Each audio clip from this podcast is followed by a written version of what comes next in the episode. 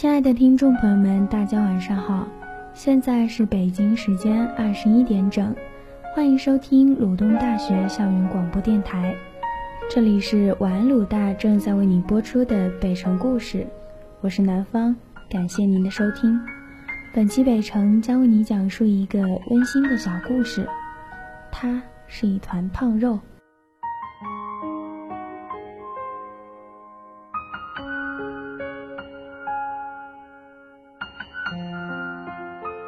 我突然意识到，弟弟是什么时候开始变声的呢？他奶声奶气的声音已经有很久很久都只出现在我的梦里了。后来我上学之后，他的作文都是谁帮他写的呢？他还会不会记得自己在看图说话里写过的春天里的小刚？他遇到了人生中第一次真正的爱情。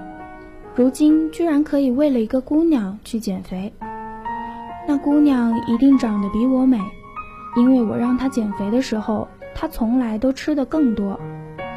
她打篮球打得很棒，一定有很多姑娘为她喝彩，给她送水。以后我再叫她胖肉，她会不会不喜欢这个名字了？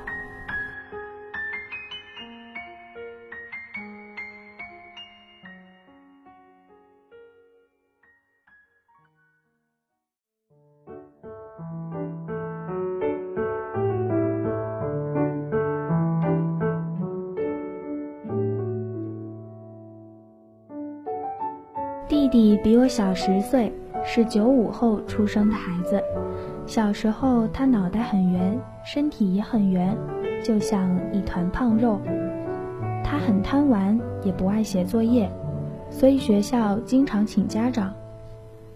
弟弟每次翻开作文本，就说要削铅笔，一支接着一支，磨磨蹭蹭的，能削满整个文具盒。刚开始的时候，我很相信他，以为他是真的要削铅笔，坐在旁边帮他的忙。用过铅笔的人都知道，钻笔刀会把笔削得太尖，笔芯特别容易断，所以常常就是我弟用钻笔刀先削个基本型，笔芯露出来的时候，我拿一把小刀，桌上垫了一张纸，帮他一点点的磨平笔尖。黑色的粉末有时候粘在手上，油亮油亮的。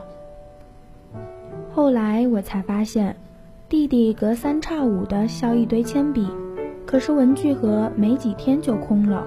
我问他：“你削的铅笔去哪啦？”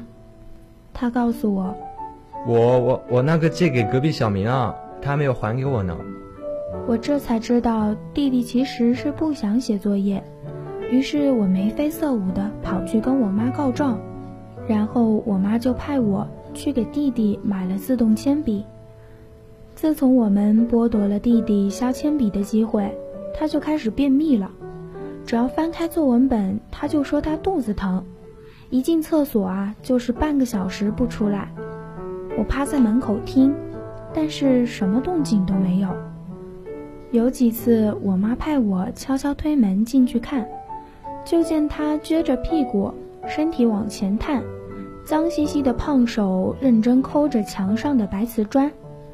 其实啊，墙上什么都没有，但是他发现了我在看他，就立刻装出一副拉不出来又很努力，而且很痛苦的表情给你看。那会儿看着我弟因为拉得太用力，憋得通红的小脸，我就劝他：“你拉不出来就别拉了。”赶紧擦擦出来，然后他会更加使劲，用吃奶的力气回答我：“姐姐，我我的肚子好疼。”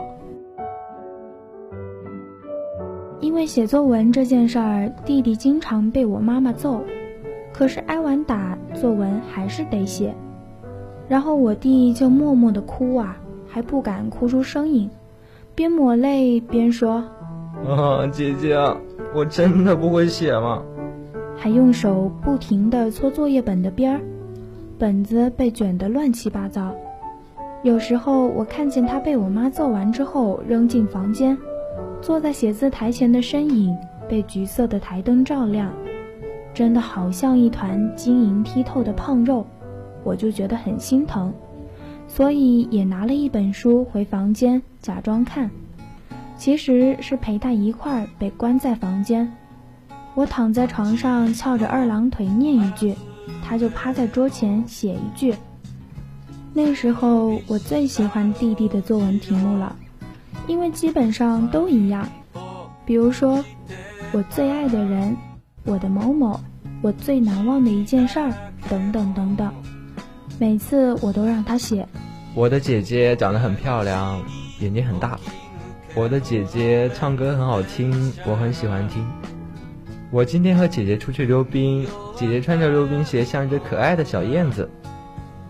她年纪小，反正也不懂，就觉得作文总算写完了，可以出去玩了。我和我妈也很高兴。但其实大多数时候，他还是自己写的作文，比如看图说话。有一次作业是弟弟自己独立完成的，过了十多年，依然让我在任何时候想起来都觉得特别好笑。书上有一幅黑白的图片，图上有一条小河，河边有树木，有很多小朋友在河边玩耍。作文要求的是描写春天的景色，然后啊，我弟弟是这么写的：春天来了，小朋友们都在玩，小明在抓鱼，小红和小花在跳绳，绳不会写，写的拼音。小丽在扑蝴蝶。我看到这段话的第一反应就是问他：图片上哪里看出来他们玩的满头大汗啦？我忘了弟弟是怎么回答的。但是最让我难忘的是接下来发生的事情，因为我发现弟弟少写了一个小朋友，图片上那棵大树旁边还站了一个小男孩，没有任何动作。我就问他：“你觉得这个小孩他在干什么呀？”弟弟看了一会儿，把作业本从我手里扯过去，开始埋头修改。改完之后，我拿来看了一眼，简直要笑惨了。修改如下：他们玩的满头大汗，小刚在旁边看着他们玩。小刚怎么会在旁边看他们玩呢？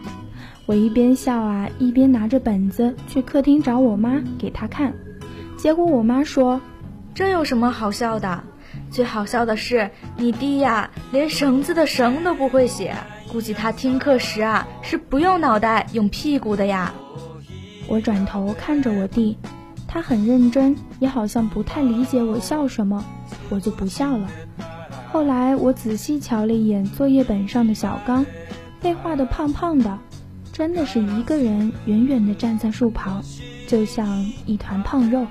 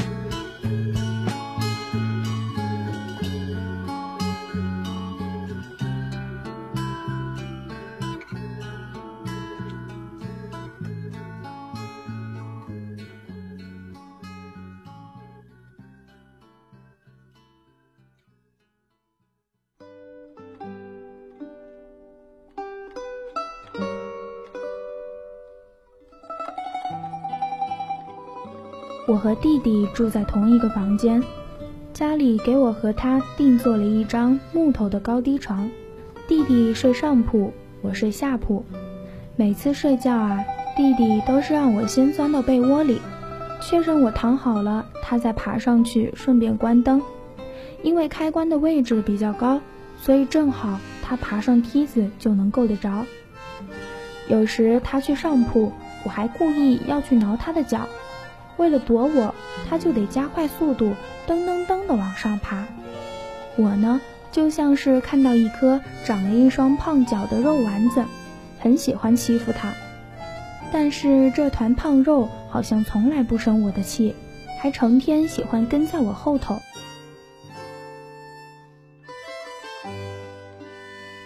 那时候高二谈恋爱还被称为早恋，我和一个比我大一级的男生恋得热烈，每天他都给我写情书。我们在早晨约好一起到学校，放学一起去学校门口吃牛肉面或者炒米粉，形影不离。然后就被他妈发现了。有一天他上学不小心把电话本落在家里，然后他妈妈就打电话到家里跟我妈妈大吵了一架，说他儿子高三，我影响了他儿子的学习。那天放学回家，我妈就当着我弟的面。狠狠地骂了我一顿，说了很多至今想起来都很难听的话。弟弟吓得不敢吱声儿，我觉得很委屈，觉得妈妈根本就不理解我，也根本不懂爱情。我心里还责怪他不相信我和那个男生的感情可以永恒。一气之下，我摔门就出去了。天很黑，走出去大概不到一百米。我就蹲在地上嚎啕大哭，而弟弟不知道什么时候蹲在我的脚边，他小心翼翼地拉了我的衣角，说了几句根本不像六岁孩子能说出的话：“姐姐，你别哭了，哭了对身体不好，你不要怪妈妈，她不是故意的嘛。”我问他：“你想不想吃果冻呀？”外面很黑。我看见一团胖肉朝我点了点头，然后一想到果冻，我也不难过了。后来还真是应了我妈的话，那个男生喜欢上了我们隔壁班的一个姑娘，姑娘皮肤很白，声音很嗲，腿比我细，我就和他分手了。十六七岁懵懵懂懂的时候，爱情观就是那样的，什么都相信。也什么都不信。这件事儿过去了十年，那个男生早就结婚了，娶了我不认识的姑娘，在不同的城市，过着不一样的生活。这段看起来幼稚的感情虽然不欢而散，但是想起来依然很甜美。所以当我妈给我打电话的时候，跟我说：“，你弟呀。”谈恋爱了，你快给我说说该怎么办。我第一时间阻止了他棒打鸳鸯的行动。我说：“谈就谈吧，也该谈啦。不过妈，你是怎么发现的呀？”我妈说翻了弟弟的手机，里面有短信写着：“我要做你的超级减肥王。”我问：“这是什么意思？”他说：“你弟最近特别积极，说要减肥。”而且很臭美，鞋子不穿太脏的，衣服呀每天都要换。我立马给我弟发了条短信，把他照片发来给我看看。姐别看了，没你好看，放心吧。暂且不论真假，听到这句话我真的很得意。然后问他：“你生日快到了，要什么礼物呀？姐给你买。”姐姐，我要块手表。我心想，最近几年他每年生日都跟我要块表，当姐姐的好倒霉啊。但是我又想，我自己不也是喜欢戴着干净手表的男人吗？所以我就给他买了一块机械表，也不是很贵，他也很喜欢。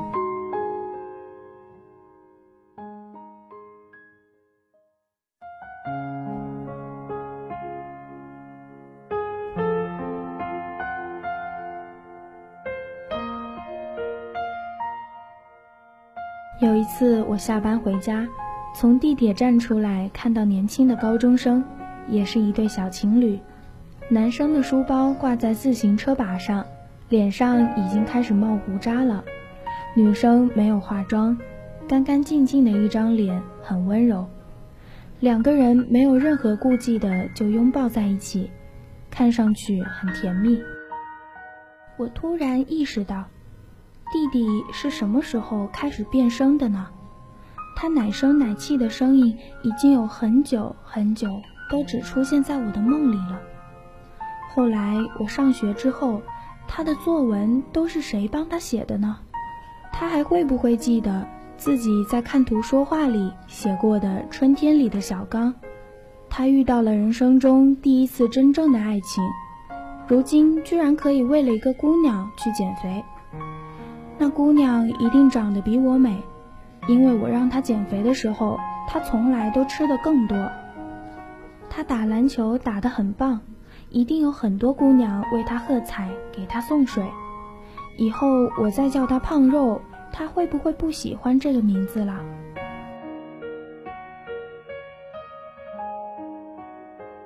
我很想在他人生启蒙的时候跟他讲道理，告诉他，挫折会让好人变得更好，让坏人变得更坏。